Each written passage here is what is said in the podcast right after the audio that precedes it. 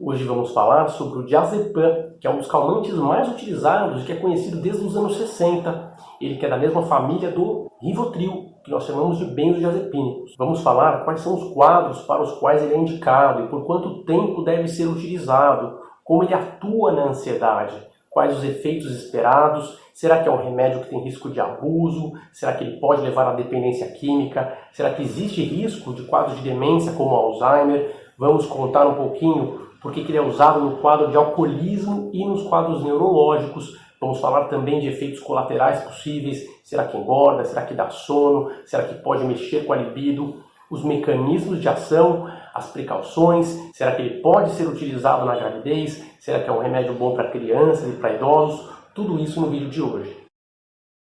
O diazepam é um benzodiazepínico típico. É um calmante da mesma família do Rivotril é considerado de meia vida longa, ou seja, ele tem uma ação prolongada. E é um remédio que tem propriedades de ação sobre a ansiedade, relaxamento muscular, indução de sono e também ação anticonvulsivante. Dessas quatro propriedades, nós tiramos as principais indicações que vamos falar a seguir. É um remédio de tarja preta, ele é controlado, um remédio que pode provocar dependência química, por isso ele leva essa marcação de tarja preta. É um remédio prescrito em receituário azul, o famoso receituário B1, que os médicos utilizam para medicamentos controlados como calmantes. O diazepam é encontrado com a marca Valium, que é a marca original, a marca de referência.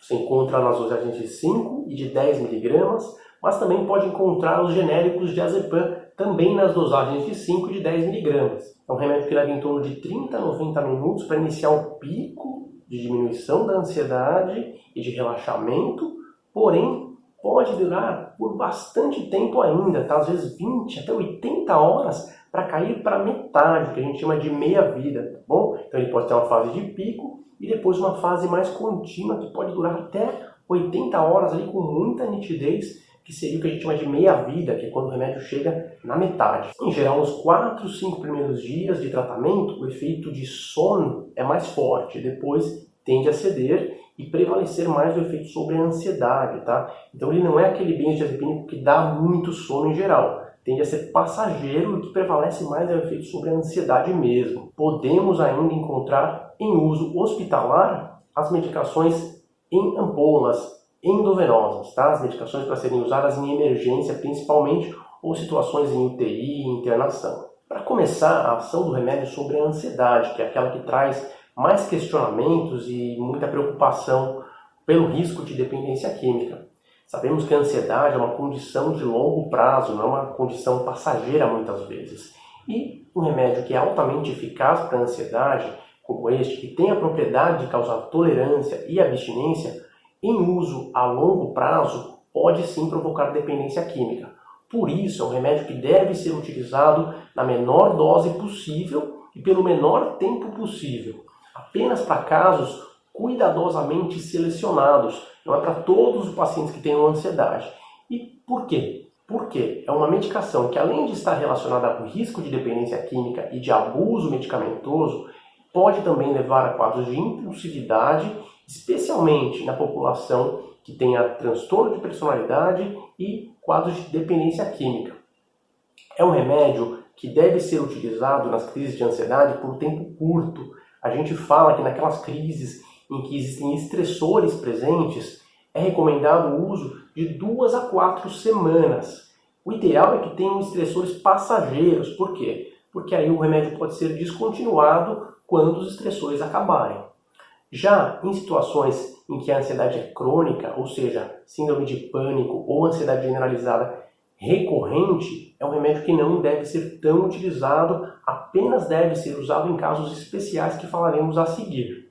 Na ansiedade desencadeada por eventos estressores, recomendamos que não ultrapasse oito semanas de uso, sempre tendendo a duas a quatro semanas quando possível. E também no TAG, transtorno de ansiedade generalizada, nós recomendamos o uso especialmente nas duas semanas iniciais, quando é extremamente necessário para iniciar o tratamento. Porém, muitas vezes nós nem utilizamos, acreditamos que muitas vezes é preferível usar medicamentos antidepressivos, serotoninérgicos de primeira linha, apenas em casos realmente em que a ansiedade é muito intensa, o paciente não tolera aguardar os resultados, que nós utilizamos essa medicação.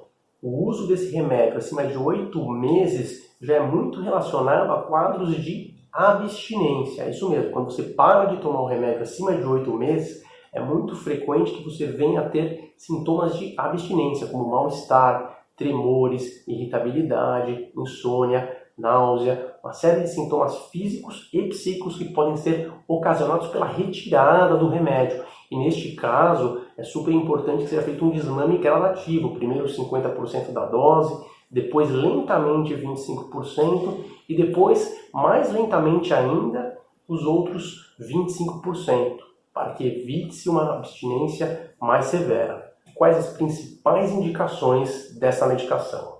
Primeiramente, como a gente já falou, a ação na crise de ansiedade ligada a estressores. Então, uma pessoa que tem problemas momentâneos sérios e que pode usar o medicamento por um curto período enquanto esses problemas estão presentes. Pessoas com quadro de insônia, também de preferência quadros passageiros, não é o remédio hoje mais recomendado, até porque não é tão potente para insônia e dá muitos efeitos adversos, diferente de outras opções que temos por aí. Também síndrome do pânico, idealmente no início do tratamento, não a longo prazo, em casos refratários, em casos em que a pessoa realmente não tem melhora com outras estratégias, é possível, é discutível utilizá-las por mais tempo, assim como também na ansiedade generalizada, a mesma ideia, uma medicação para uso de curto prazo e apenas em casos refratários, que não melhorem com as medicações de primeira linha realmente, que é considerado a hipótese de deixar por mais tempo, mas não é uma solução ideal na maioria dos casos. Também é um remédio muito utilizado na síndrome de abstinência alcoólica, tanto para prevenir o quadro como para tratar, inclusive aqueles muito graves que nós chamamos de delirium tremens, aquela abstinência do álcool, a pessoa que, é dependente de álcool, alcoolista, que para de beber por qualquer motivo e começa a ter sintomas como alucinações, tremores intensos, sudorese intensa. Aqueles sintomas de abstinência podem ser controlados com o diazepam, mas aí também é sempre o uso de curto prazo e quando é quadro grave, com alteração de consciência, que nós chamamos de delirium tremens, aí tem que ser feito o uso em ambiente hospitalar e quando é endovenoso, que são aqueles quadros mais graves ainda, somente aí preconizado em UTI ou semi-intensiva com o médico ali acompanhando de perto. Remédio que também pode ser usado em quadros como tétano, quadro infeccioso, para tirar o espasmo muscular do tétano. Também podemos falar aí de outros quadros neurológicos que cursam com espasticidade, também é uma indicação do diazepam. É um remédio que também pode ser utilizado para quadros de epilepsia, o que a gente chama de estado de mal epilético, que a maioria das pessoas conhecem como convulsões da epilepsia, mas também tem outras manifestações aí, como alteração de consciência, tremores, enfim, uma série de possibilidades. É uma opção usar o diazepam para esses quadros de epilepsia, né? Os quadros agudos de epilepsia principalmente, aí muitas vezes utilizado associado a outros anticonvulsivantes, como a fenitoína também, neste manejo do quadro de epilepsia em pronto-socorro, né? aqueles quadros em que se usa inclusive endovenoso o diazepam. Também podemos citar aplicações médicas na área de anestesiologia e também na área de endoscopia, procedimentos médicos aí que podem ser facilitados com o uso dos benzodiazepínicos, como é o caso do diazepam. Quais são os efeitos esperados com o diazepam? Bom, primeiramente, né, o quadro ansioso, aquele quadro que seja uma crise de pânico ou uma ansiedade aguda, é esperado o controle da crise de ansiedade, aquele sintoma de tensão subjetiva, de medo profundo, de pavor, de inquietação, tende a ceder, tende a diminuir realmente a pessoa recuperar a calma. E dessa forma evitar uma crise aguda, seja no pronto-socorro, seja no começo de um tratamento, seja após um evento vital uh, muito delicado que a pessoa esteja passando, pode ser de grande valia, desde que respeitadas as condições que a gente conversou lá no início o uso por curto período. Da mesma maneira, a redução dos sintomas de abstinência do álcool, o controle dos sintomas físicos e psíquicos também deve ser atingido, aí com o monitoramento dos dados vitais do paciente, também é uma importante referência que nós temos aí na prática clínica. No quadro de epilepsia, evidentemente, cessar a crise epilética, parar a convulsão, se for o caso, e evitar que venham as reentradas de novas crises também é fundamental com o diazepam. E no quadro do tétano e espasticidade, evidentemente, esperamos ali o controle do sintoma, relaxamento muscular, a pessoa não ter mais aquele, aquela tetania, aquele quadro que pode inclusive colocar o organismo em risco. E quais os efeitos colaterais mais comuns que nós vemos no consultório em pacientes que usam o diazepam? Bom, podemos citar sintomas cognitivos como muito frequentes, ou seja, dificuldade de foco, dificuldade de concentração, alterações de memória. A gente vê bastante isso na prática clínica, é um remédio que pode atrapalhar bastante a performance mental. Podemos ver ainda alteração de coordenação motora bastante frequente. Podemos ver ainda tendência a cansaço, tendência a sonolência, sedação. E menos frequentemente podemos ver também uma coisa que nós chamamos de agitação paradoxal, que é um quadro de aumento da impulsividade, aumento até da agressividade paradoxal. Isso por quê? Porque o remédio, se por um lado ele acalma algumas áreas do nosso sistema nervoso, por outro, ele tira alguns freios, ele pode tirar alguns freios do nosso sistema nervoso com o mecanismo de ação dele, fazendo com que a pessoa fique mais reativa, mais impulsiva, mais agitada, inclusive, podendo liberar a raiva, liberar os impulsos, que é bastante perigoso e problemático e requer muito cuidado. Aí o monitoramento tem que ser levado muito a sério nesses casos de agitação que envolvem o uso de benzodiazepínicos. Ganho de peso é raro, não é muito frequente a gente ver ganho de peso, é uma pergunta que muitos fazem. Humor depressivo pode acontecer, embora não muito frequentemente, tá? Os barbitúricos costumavam dar mais alteração de humor. O benzo pode dar também, o diazepam pode dar também, mas não tão frequentemente. Sintomas físicos como boca seca, alteração gastrointestinal pode acontecer, alterações de pele, alergias na pele também às vezes acontecem, não é tão frequente assim, mas pode acontecer. Alteração de pressão, alteração de libido, alteração respiratória, cardiovascular, aí são situações mais raras, tá? Também do trato gastrointestinal, não tão frequente, mas que precisam ser aí observadas, né? A gente precisa monitorar, é importante saber. Se você olhar a bula de qualquer medicamento dessa família, tem muitos efeitos colaterais possíveis, não significa que eles vão acontecer, é improvável, mas é importante conhecer, ter informação para uma eventualidade você falar com o seu médico se necessário descontinuar a medicação. Bom, e como que ele age no cérebro da gente, nos neurônios? Né? Ele atua numa substância que nós chamamos de receptor GABA. É o alvo de um neurotransmissor, de uma substância que leva uma informação de relaxamento. Né? Ele sensibiliza o neurônio a receber uma informação de relaxamento. Dessa forma, gerando inibição do neurônio. Tá? Então, por meio desse mecanismo do GABA, que é até parecido com o mecanismo como o álcool age, também sedativo, é que o diazepam atua também. Tá bom? Ação ansiolítica também vem daí, ação relaxante muscular, a sedação, indução de sono, efeito anticonvulsivante, tudo vem desse mecanismo que a gente chama de GABA, né? GABAérgico. Uma curiosidade quando a gente toma o diazepam, o nosso organismo transforma ele em outras substâncias, como por exemplo o nordiazepam, que é um metabólico também que atua. Tá? Depois existe a metabolização hepática e finalmente uma eliminação via urinária. Situações que a gente tem que estar de olho é o risco de abuso, tá? que é muito importante. Pacientes com histórico de abuso de substância, com histórico de dependência de álcool, dependência de drogas, deve ser evitado o uso dessa medicação. Ah, mas você não falou que era para o alcoolismo? Para o alcoolismo só no curto prazo, na fase de abstinência, mas evitar-se a longo prazo, porque existe também o risco de abuso do diazepam.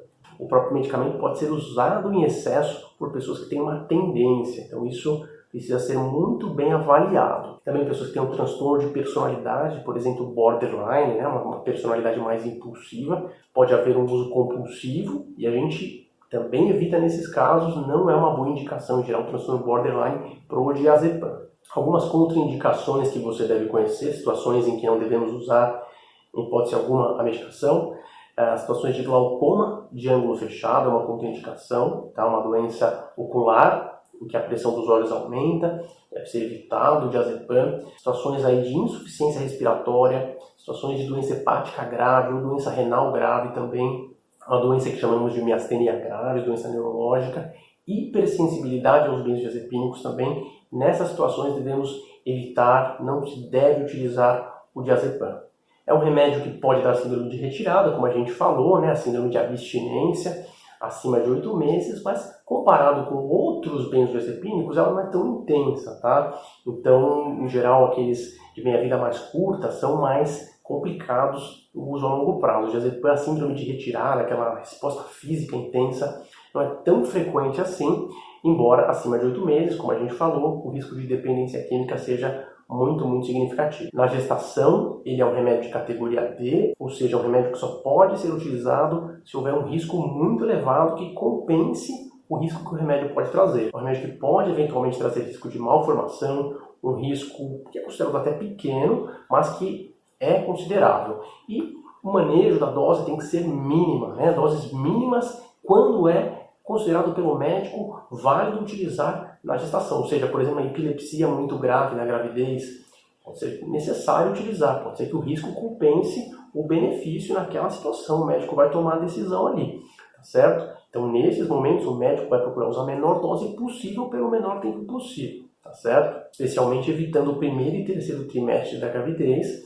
o finzinho da gestação, o bebê pode nascer sedado, ter problemas, ter rebaixamento do nível de consciência, enfim, outras complicações que precisam ser evitadas. Né? Então, o remédio só vai ser usado quando extremamente necessário na gestação, é o que a gente chama de categoria D, pelo FDA nos Estados Unidos. Né? Na lactação, ele não é recomendado, tá? Na fase de amamentar, não é um remédio que deve ser utilizado, porque ele passa de maneira significativa pelo leite. Crianças também é uma possibilidade de utilizar, mas com muita cautela, especialmente em quadros graves, tá? Crianças, somente quadros de convulsão, quadros de epilepsia, eh, quadros ali de pronto-socorro muitas vezes é frequentemente utilizado. Não é em geral uma boa opção para tratar ansiedade, embora em algumas situações muito pontuais poderia ser até considerado, mas muito mais utilizado em quadros neurológicos. Nas crianças é preciso redobrar o cuidado com o risco de agitação. Aquela agitação que a gente falou, nas crianças o risco é muito maior.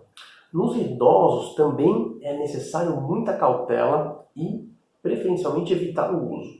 São remédios que podem se acumular no organismo dos idosos, gerando frequentemente quadros de confusão mental. Tá? Então, muitos idosos ficam sonolentos e confusos, podendo ter risco de queda, que é muito problemático. A gente tem que evitar os idosos e, quando necessário, usar doses muito baixinhas, de preferência pelo menor tempo possível. Existem outros benzodiazepínicos também que a gente prefere, que são mais seguros para idosos, tá? Então o diazepam não é a melhor opção de calmante nessa família também para os idosos, não. Existe um estudo que mostrou aí uma associação provável com doença de Alzheimer, tá? Então a gente sabe aí que existe risco de queda, existe aí piora do raciocínio, da concentração, a gente imagina aí uma possibilidade maior de quadros de demência, prejuízo da função mental, né, um declínio da função mental. No entanto, existe até um estudo que mostrou aí é, uma tendência de levar a quadros de Alzheimer. Não é nada assim muito grande o risco, mas é uma evidência que está aí, que se some, que a gente precisa levar em consideração.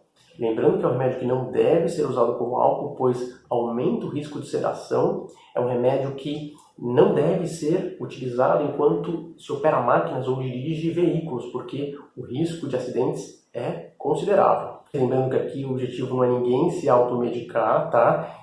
Esse é um remédio que só pode ser utilizado em conjunto com o seu médico, né? A prescrição médica é fundamental, jamais se automediquem. Esse aqui é meu novo canal, espero que vocês estejam gostando do conteúdo. Fiquem à vontade para seguir o canal, acionem o sininho da notificação para estarem por dentro dos novos vídeos que vão chegar. Não deixe de curtir o vídeo se possível, pode compartilhar, pode mandar pelo WhatsApp. Se quiser comentar aqui embaixo, deixar sugestão para novos vídeos, fique à vontade, compartilhar aqui sua experiência conosco. Será um prazer tê-lo aqui, tá bom? Um forte abraço. Tchau, tchau. Tem ansiedade, ansiedade generalizada, chamada de